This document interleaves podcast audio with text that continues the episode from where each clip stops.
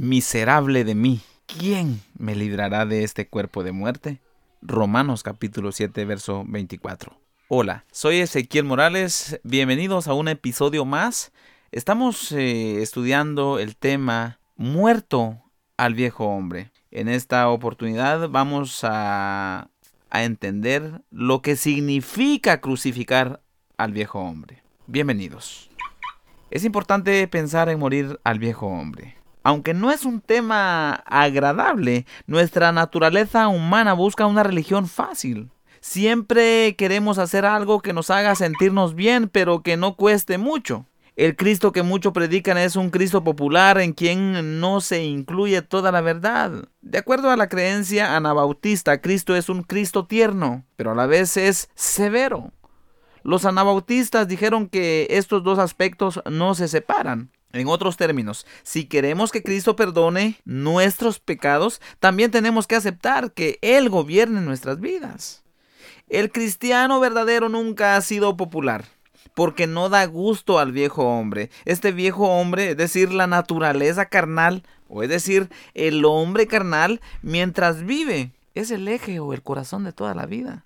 El hombre en su estado natural obedece voluntariamente al viejo hombre.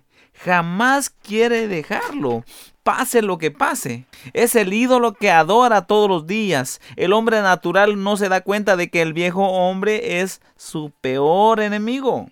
Él no se fija en las muchas maneras en que el viejo hombre perjudica su bienestar. Martín Lutero dijo, tengo más miedo de mi propio corazón que del Papa y todos sus cardenales. Y en Romanos capítulo 7, verso 18, el apóstol Pablo dijo, yo sé que en mí, esto es, en mi carne, no mora el bien. Esto es cierto. Haríamos bien en reconocerlo. Lamentablemente millones de personas están ciegos y no ven esta verdad. Entonces, ¿cómo podemos dominar al viejo hombre?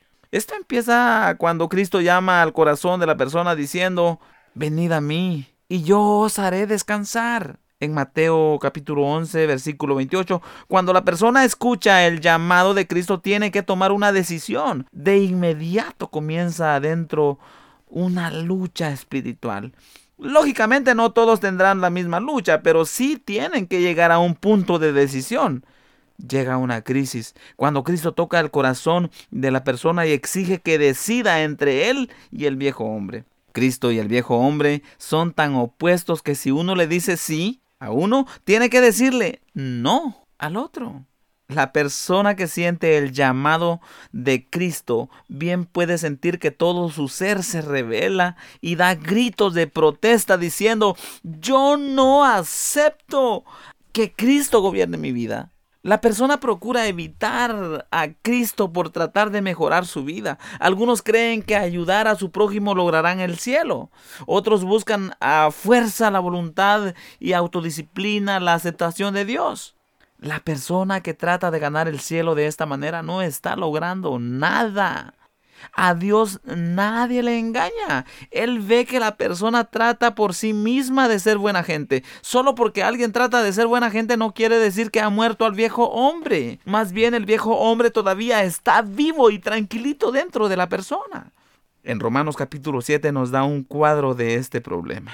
En este capítulo muchas veces aparece la palabra yo. Esto pudiera indicar que el viejo hombre todavía gobierna a la persona en este capítulo vemos que si una persona trata de acercarse a Dios mientras el viejo hombre gobierna, terminará perdiendo toda esperanza. En su desesperación la persona tendrá que decidir, como lo hizo Pablo en su momento.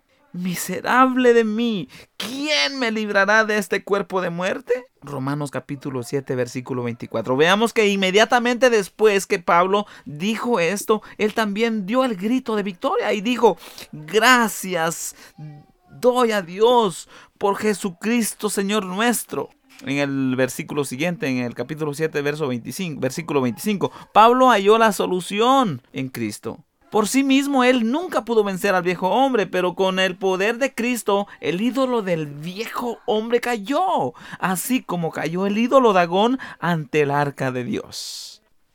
Te dejo la tarjetita de invitación para que sigas esta página Ezequiel Morales Checks en Facebook. WhatsApp 55 16 43 01. Dios te bendiga.